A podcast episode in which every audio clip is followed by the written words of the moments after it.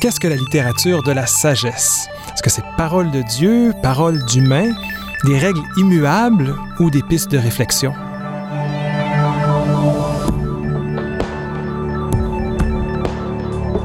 Quête de sens avec Sébastien Daune. Bonjour, bienvenue. Ici Sébastien Daune, professeur en études bibliques à l'Université Laval. Avec moi aujourd'hui, j'ai invité mon collègue Marc Paré, qui est professeur euh, d'Ancien Testament à l'École de théologie évangélique du Québec. Bonjour Marc. Bonjour. Bienvenue à l'émission. Merci. Euh, avant d'aller dans le sujet du jour, euh, j'aimerais mieux apprendre à vous connaître.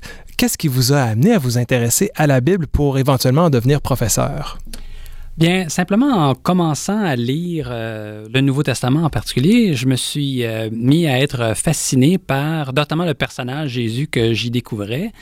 Et euh, je me suis rendu compte qu'il y avait infiniment plus à explorer en allant prendre des cours à l'université que euh, en lisant par moi-même, euh, parce que j'avais des milliers de questions en mhm. lisant les textes bibliques. Et donc, euh, j'ai commencé par faire des études au bac, puis ensuite, j'ai fait des études supérieures et j'ai jamais arrêté de trouver qu'il y a encore de l'espace pour explorer cette littérature biblique si complexe, si étrange, dans le sens si éloigné de nous mhm. culturellement, historiquement mais qui euh, peut être, se révéler très riche pour nous stimuler dans nos réflexions. Et comment est-ce que vous êtes passé de cet intérêt pour Jésus comme personnage euh, des textes du Nouveau Testament à l'enseignement de l'Ancien Testament, le passage du Nouveau à l'Ancien? Qu'est-ce qui vous a attiré euh, dans cet autre corpus? Ben en fait, l'Ancien Testament, je trouve ça encore plus exotique que le Nouveau Testament. Quand je parlais de l'étrangeté, et, finalement, je me suis rendu compte à quel point pour notamment essayer de découvrir un contexte historique pour euh, faire sens davantage de, de ces, euh, cette littérature très étrange. Euh, on peut s'informer auprès des voisins d'Israël, par exemple, et ça, j'ai trouvé vraiment un, un, lieu d'exploration. Que ce soit donc les textes mésopotamiens ou égyptiens, on, on a souvent des choses qui sont tellement éclairantes quand on lit l'Ancien Testament et ces autres textes-là, souvent on se rend compte que ce qui nous choque le plus comme occidentaux dans la Bible, c'est souvent en fait des choses qui sont très banales ou très, disons, communes chez les voisins d'Israël. Alors, euh, il y a des bonnes chances que quand quelque chose euh, nous, euh, nous bug un peu dans l'Ancien Testament, qu'une partie de l'explication réside dans le fait qu'en fait... Euh, ça fait partie de la culture. Ben c'est ça. C'est plus une façon de mode de pensée euh, de cette époque Et donc, de, connaître tout, tout, ce bassin culturel-là nous permet de mieux comprendre euh, les, ces textes de l'Ancien Testament. Exactement. alors, vous, êtes, vous lisez les, les textes de l'Ancien Testament parce qu'ils sont étranges. Oui, entre autres. bon, et on va s'attarder plus spécifiquement bon, dans cette série. On, travaille la littérature de la sagesse. On est encore dans la phase introductive. Euh, aujourd'hui, on va regarder avec vous comment, euh, en fait, un petit peu mieux la, démarche euh, de la littérature sapientielle. Comment est-ce que ces textes-là travaillent, réfléchissent sur la vie et tout ça? Vous allez vouloir parler de deux exemples, je crois. Oui, on va parler un peu de Proverbes et de Job, en fait. Mm. Et donc, en fait, c'est deux livres qui euh, font partie euh, des livres de euh, la sagesse de, de l'Ancien Testament. mais en fait, c'est des livres qui sont très différents, notamment dans leur forme, dans leur mhm. genre littéraire. Alors, euh, mais ces deux exemples quand même qui, à mon avis, sont, illustrent bien la démarche sapientielle. Parce que quand on pense à la Bible, souvent on pense à, ben voici ce qu'il faut croire exactement sur... Euh, C'est les règles qu'il faut suivre, les dix commandements. Là. Exactement. Alors que, disons, je vois plus la littérature sapientielle comme étant euh, une invitation à la réflexion. Un peu, en fait, comme les paraboles de Jésus. Et, et c'est peut-être pas complètement par hasard que le mot hébreu machal, qui est traduit par proverbe, a été traduit dans la traduction grecque de l'Ancien Testament par un mot euh, grec que l'on va reconnaître paravolé, parabole. Mhm. Et euh, donc, une parabole, c'est pas juste une histoire avec une morale ou un enseignement. C'est aussi quelque chose qui est mis à côté de ce que l'on veut euh, enseigner ou ce dont on veut discuter. Et donc, souvent, le proverbe, c'est comme une certaine illustration d'un principe, mais plutôt que nous donner comme une proposition très claire, voici, bon, je sais pas, Dieu est bon ou Dieu est gentil, on a en fait des, des dictons ou des dits qui nous invitent en fait à, à réfléchir, oui, la vie, c'est un peu comme ça. Mais ça ne veut pas dire parce que c'est comme ça ici que c'est toujours exactement comme ça, parce qu'il y a d'autres proverbes qui disent d'autres choses. Pour prendre plutôt un exemple, mettons, euh, en français, on peut très bien dire à la fois euh, les opposés euh, s'attirent et qui se ressemblent s'assemblent et se rendre compte que c'est des énoncés qui sont vrais tous les deux. Mais à première vue, il y a une certaine tension, mhm. pour ne pas dire contradiction entre les deux. Parce... Mais la vie, c'est des fois comme ça et de la vie, c'est parfois autre chose. Oui, c'est ça.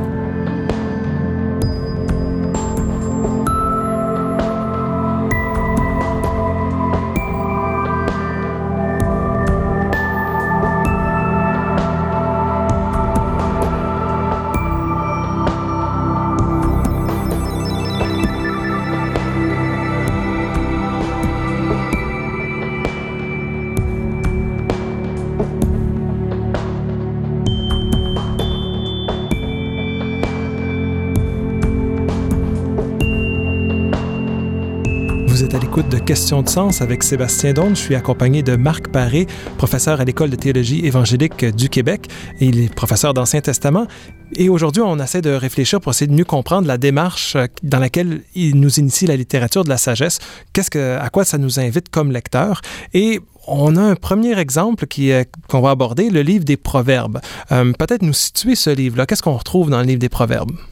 Bien, en fait, le livre des proverbes contient non seulement des choses qui ressemblent à nos proverbes, mais contient aussi euh, des, euh, des textes un peu plus longs. Et ce sont en fond des paroles qui nous invitent à la réflexion. Souvent, il y a des principes qui sont énoncés, comme dans nos proverbes. Euh, faut pas vendre la peau de l'ours avant de l'avoir tué, par exemple. Mais un texte que je trouve assez important euh, lorsque l'on lit le livre des Proverbes, c'est en fait l'introduction qui invite, je pense, le lecteur à une démarche. Alors, euh, peut-être qu'on pourrait lire euh, le, premier chapitre, les, les sept premiers versets du livre, en fait. Proverbe de Salomon, fils de David, roi d'Israël, destiné à faire connaître la sagesse, à donner l'éducation et l'intelligence des sentences pleines de sens, à faire acquérir une éducation éclairée, justice, équité, droiture, à donner aux naïfs la prudence, aux jeunes connaissance et discernement. Que le sage écoute, et il augmentera son acquis. L'homme intelligent, il acquérera l'art de diriger. Destiné à donner l'intelligence des proverbes et énigmes, des propos de sages et leurs charades. La crainte du Seigneur est le principe du savoir. Sagesse et éducation, seuls les fous s'en moquent. Alors j'aime bien dans ce texte, il y a notamment une invitation à euh, écouter ou lire ces proverbes, ces paroles et essayer de déguiser sa sagesse à leur contact. Parce que c'est un peu ce qui se passe, je pense, euh, dans la littérature sapientielle en écoutant ou en lisant euh, ces paroles, souvent des paroles traditionnelles. Il y a beaucoup de proverbes dans le livre des proverbes qui sont des proverbes qui devaient en fait circuler dans la sagesse populaire, comme nos proverbes à nous. Il y en a d'autres qui, viennent peut-être d'un autre milieu, mais en tout cas, euh, quand on côtoie ces proverbes, on réfléchit.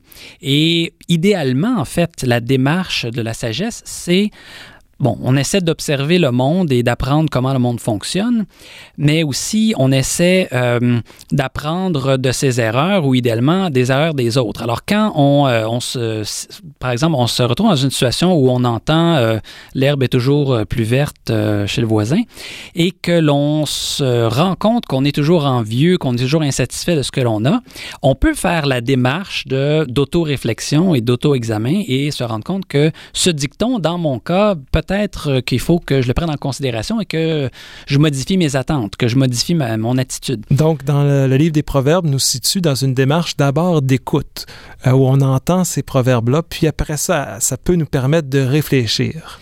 Exactement. Et encore une fois, quand on a la disposition de voir ça comme étant une invitation à la réflexion des principes, mais euh, le danger qu'il peut y avoir parfois quand on lit les proverbes, c'est de penser ici, voici les lois immuables de l'existence, la vie c'est toujours exactement comme ça.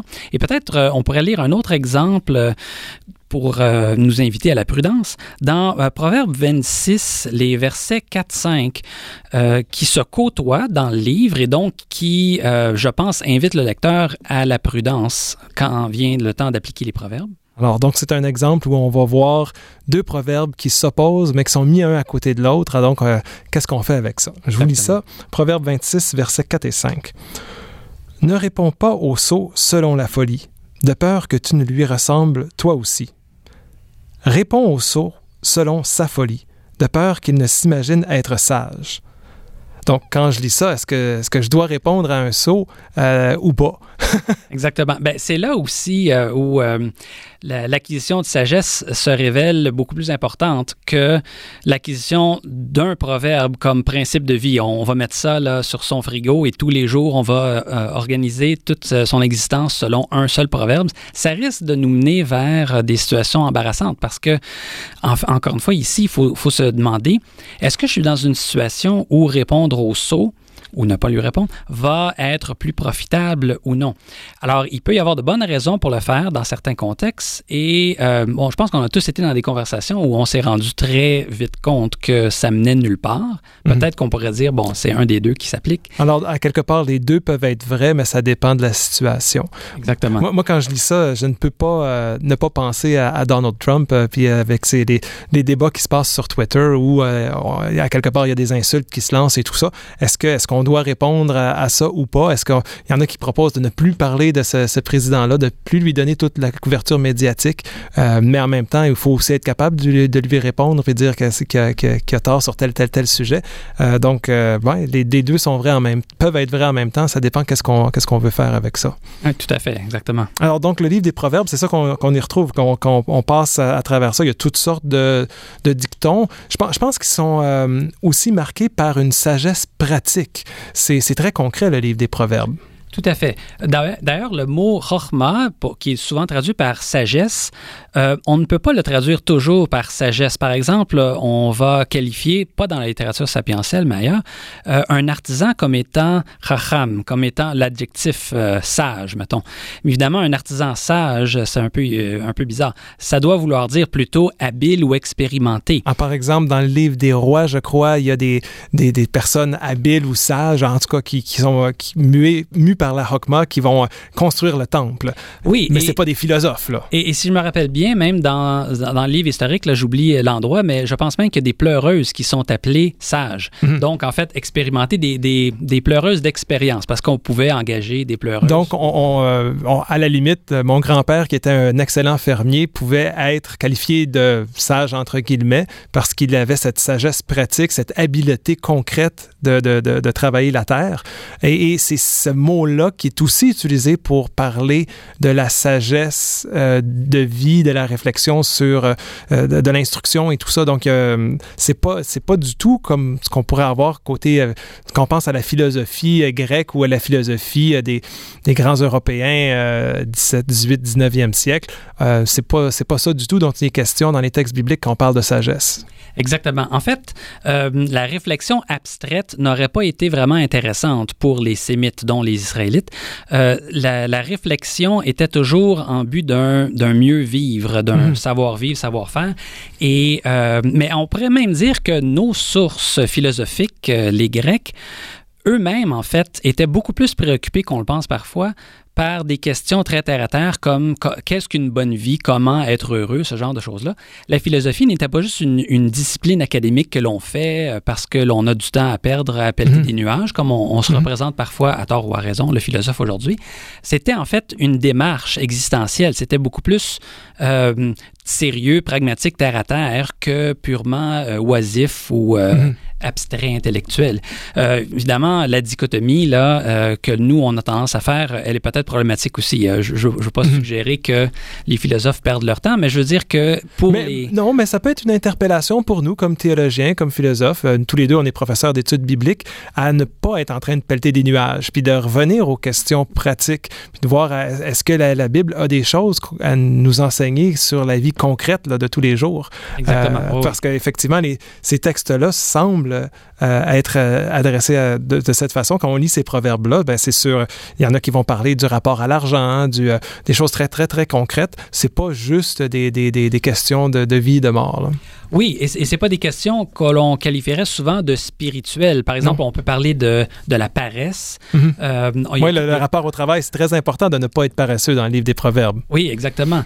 Et euh, on pourrait, là, on sort un peu de la littérature sapientielle, mais, mais dans le Cantique des Cantiques, euh, un texte poétique, c'est une préoccupation très, on pourrait dire, mondaine, la sexualité qui est exprimée ici, à moins qu'on en fasse une lecture allégorique, mais dans le sens que...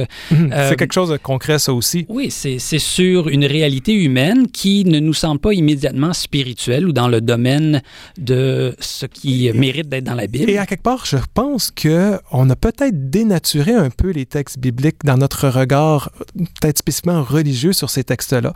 Oui, il y a quelque chose de religieux dans ces textes, mais c'est pas juste, euh, c'est pas juste du religieux. Il y a aussi beaucoup de choses de la vie de tous les jours, comme vous parlez de la sexualité. Euh, c'est pas nécessairement des textes que bon le pape aujourd'hui se mettrait pas à, dire toutes sortes de choses sur ces sujets-là, alors que, bon, à l'époque, on a rassemblé ensemble toutes sortes de textes qui, qui parlaient à, ce peuple-là, mais sur différents sujets qui n'étaient pas nécessairement reliés au monde de la spiritualité et la religion. Oui, exactement. La, spiritualité est plus, on pourrait dire, incarnée. Euh, euh, les préoccupations sont plus proches du mieux vivre tout de suite que de repousser à l'au-delà ou, euh, par exemple, le salut même dans le Nouveau Testament, en fait, c'est pas seulement une idée de sauver les âmes pour l'éternité, mais il y a quelque chose qui est de, l'ordre de la restauration euh, de l'humain ici, ici-bas. Alors, on, a tendance à spiritualiser beaucoup les textes bibliques, et c'est pas pour dire qu'ils sont pas spirituels, mais ils ont une préoccupation beaucoup plus près de la vie quotidienne que l'on pense parfois. Donc, merci pour cette invitation à relire le livre des Proverbes pour essayer de mieux vivre.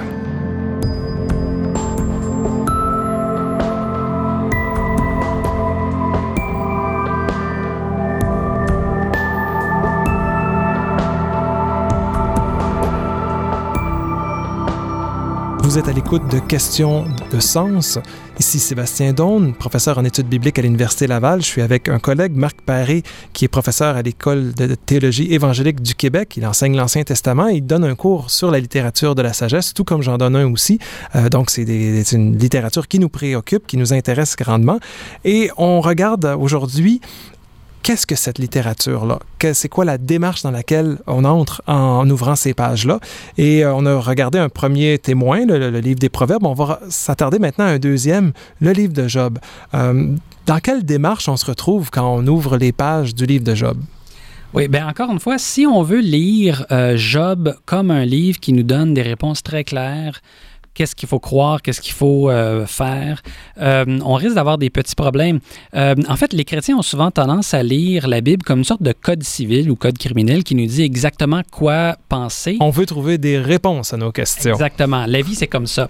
Et souvent, en fait, la démarche dans laquelle on est invité, c'est en fait de réfléchir. On n'a qu'à penser en fait aux paraboles de Jésus qui, en fait, à mon avis, s'inscrivent dans une tradition sapientielle. Ah, oui, oui, certainement. et qui ne nous donnent pas toujours une réponse très claire. Au contraire, souvent ils font exprès pour ne pas être clairs. Exactement. Alors quel est le but de ce genre d'enseignement-là? Ben, c'est de nous faire réfléchir. Et peut-être que c'est plus ardu parce qu'on aimerait avoir la réponse, mais en fait, euh, au final, euh, après que l'on a subi, on pourrait dire, le parcours, là où on se rend, c'est beaucoup plus intéressant que juste de se faire dire voici, tu devrais croire ça, ça, ça. C'est mhm. dans un sens une sorte de découverte. Ça, ressemble un petit peu euh, à la maïotique socratique, la, la, démarche d'accoucher les idées en invitant la personne à réfléchir elle-même plutôt que de simplement lui dire voici, c'est comme ça que ça marche, accepte-le ou euh, t'es hérétique ou quelque chose comme ça. Moi, ce que j'aime, c'est de dire de façon simple, au lieu de s'attarder à la réponse, c'est de, de, de, rester avec la question. Parce qu'à quelque part, les questions initient, nous mettent en mouvement, nous permettent d'aller rencontrer des personnes, de, de, se mettre à lire, de se mettre à chercher, alors que des fois, ben, les réponses, même si elles sont bonnes, ben, elles clôt le débat. Euh, alors que, donc, à quelque part, je, je crois que rester avec les questions peut être quelque chose de bien au niveau spirituel, en tout cas. Puis, euh, ce que vous nous dites, c'est que le livre de Job est un des, un des endroits où on trouve ce genre de questions-là qui, qui, qui nous met en mouvement. Ah, du moins, c'est mon hypothèse de lecture du livre de Job. J'ai l'impression que Job sert davantage à questionner le lecteur que de vraiment lui donner une réponse claire sur un problème précis, en l'occurrence euh, la souffrance du juste. Alors, le livre de Job, euh, peut-être qu'il faudrait d'abord savoir de quoi on parle. C'est quoi le livre de Job? c'est quoi l'histoire? D'accord. Ben, pour le dire, disons simplement, euh, au début du livre, on nous raconte qu'un homme qui est juste subit une série de malheurs. Il perd ses enfants, il devient malade, il perd ses biens, etc. Et on nous euh, précise bien que ce n'est pas parce que Job a, fait euh, quelque chose de mal qu'il est puni par Dieu. Et même on nous dit qu'il reste irréprochable parce qu'il ne blâme pas Dieu pour ce qui se passe.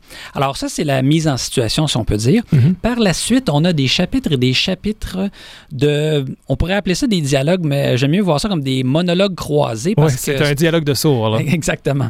Euh, entre les amis de Job et Job. Bon, il y en a trois et éventuellement un quatrième qui s'ajoute, mais dans le fond, les amis de Job, ils sont pas très aidants. Ils sont pas très amis, finalement, avec des ben, amis comme ça. Ben, au début et à la fin, c'est ça qui est ils sont là pour réconforter Job. Et pendant des jours au début, ils ne font que s'asseoir et pleurer avec Job. Ah, quand même. Et à la fin aussi, euh, ils réconfortent Job. Mais euh, c'est dans le milieu que ça se gâte parce qu'ils essaient d'expliquer les malheurs de Job. Et notamment, pour euh, résumer leurs propos, là, ils, parlent beaucoup de la faute que Job doit avoir commise parce que ça se peut pas qu'un homme juste ait subi autant de malheurs. Il faut dire que l'arrière-plan euh, qui est, dans le fond, important de comprendre, c'est que les gens croyaient, pas seulement les Israélites, mais les Sémites autour, en, on pourrait appeler ça une sorte de théologie de la rétribution. Cette idée que, dans le fond, Dieu, ou les dieux chez les Sémites, euh, va punir euh, les méchants, dans le fond, et va aussi bénir, faire prospérer le juste. On a même justement dans le livre des Proverbes ce principe, il est mis de l'avant. Et en mhm. tant que tel, il n'est pas rejeté par Job, le personnage Job, mais Job dit que ce n'est pas l'explication pour son malheur, alors que justement ses amis, c'est ce qu'il s'évertue à lui dire. Non, non, non, fouille comme il faut, il y a certainement une explication à ta souffrance. Et à la fin, finalement, on se rend compte, et ça on reparlera de la fin plus tard, mais on se rend compte que Dieu donne raison plutôt à Job, même si Job n'est pas tout à fait parfait, mais plutôt à Job qu'à ses amis, pour dire que finalement, non, les amis de Job n'ont pas compris, n'ont pas de la bonne explication pour le malheur de Job. Ce n'est pas parce qu'il avait commis une faute qu'il s'est retrouvé dans cette situation-là. Mais bon, euh, l'explication euh, qui est donnée, comme je dis, c'est euh, c'est peut-être pas tout à fait autant que ce que l'on aimerait parce qu'on reste un peu sur notre fin pour ce qui est de vraiment savoir. Mais c'est quoi donc la bonne explication pour le malheur mhm. de Job? Mais ça, on en reparlera peut-être un peu plus tard. C'est que le livre de Job pose la question du juste qui souffre, qui, aimerait savoir pourquoi, comment ça se fait, puis à quelque part, il n'y a pas de réponse satisfaisante, mais au moins, on, remet en question notre façon traditionnelle de, trouver une réponse euh, X, Y, Z à ça, ça ne fonctionne pas. Donc, à, quelque part, c'est comme un, contre-exemple qui, qui, est là pour nous faire réfléchir. Exactement. Et sans dire justement que le livre de Job remet, en tout cas moi c'est mon hypothèse de lecture, euh, je ne pense pas que le livre de Job remet en question le principe si on le prend comme un principe sapientiel, encore une fois, une grande vérité que l'on a euh, dans des mots peut-être un peu moins, euh, moins beaux en français, euh, quand on crache en l'air, ça finit par nous retomber sur le nez. Mhm. tous les peuples ont dans leur sagesse ce principe de rétribution. Dire que faire le mal, ça va nous créer des problèmes, faire le bien, ça va nous, nous, nous, aider. Mais le problème, c'est quand on en fait une loi immuable et que l'on fait... Oui, et qu'on fait le chemin inverse et qu'on dit, par exemple, si faire le mal va m'amener le malheur et que je subis un malheur, j'attrape le cancer ou peu importe, je dois avoir fait le mal. Ça, c'est euh, en fait une faute logique, techniquement. Mhm. A implique B ne veut pas dire que B implique A. Et euh, malheureusement, il y a beaucoup de gens qui, parce que la théologie de la rétribution était tellement bien acceptée, bien ancrée au Proche-Orient ancien, qui vont en fait euh, dans le fond, proposer que c'est vrai toujours. Et Job est un contre-exemple. C'est justement le principe de oui, c'est vrai en gros. Dans le livre, on ne rejette pas le principe en gros, mais c'est pas toujours vrai. C'est pas l'explication de tous les malheurs. Donc, il y, a, il y a comme une façon de réfléchir qui est proposée par ce livre de Job-là, qui est de, à quelque part, remettre en question ce qu'on pense être euh, normal, ce qu'on pense qu'être loi. Peut-être que ça peut nous aider à revérifier nos propres façons de comprendre Dieu, notre propre façon de comprendre la vie, puis de questionner ça, de dire, est-ce qu'il n'y aurait pas des, des, des exemples qui nous montreraient que c'est peut-être plus complexe que ce qu'on voudrait? Exactement, oui. Et c'est très difficile, ça, de faire cette démarche de, d'examen, d'auto-examen et de est-ce que j'ai bien compris la situation? Notre tendance est de penser que notre vision du monde, elle décrit bien la réalité. Et je pense que la démarche du livre de Job, c'est de créer ce qu'on pourrait appeler en, en psychologie une dissonance cognitive. C'est-à-dire, donc, j'ai ma représentation de la réalité et j'ai des données ou un cas qui ne rentre pas dans mon cadre, dans mon, euh, ma représentation de la réalité. Et je suis donc obligé soit de faire comme les amis de Job et dire non, non, en fait, la réalité telle que je, je la conçois, c'est exactement comme ça. Et dans le fond, tu penses être innocent, mais non, tu dois être coupable parce que c'est seulement le coupable qui doit mmh. souffrir. Ou, on espère, qu'on va plutôt adopter la, la, révision de notre vision du monde en disant que peut-être c'est un principe en général vrai, mais pas à 100% dans tous les cas. Merci beaucoup, Marc Paré. On va pouvoir poursuivre cette conversation dans une autre émission euh, au futur, mais merci d'avoir accepté l'invitation. Je rappelle que vous êtes professeur d'Ancien Testament à l'École de théologie évangélique du Québec. Merci aussi à Daniel Fortin à la technique et à chacun, chacune d'entre vous pour votre écoute attentive. C'était Sébastien Daune, professeur en études bibliques à l'Université Laval. Je vous souhaite euh, une belle journée et on se dit à la prochaine.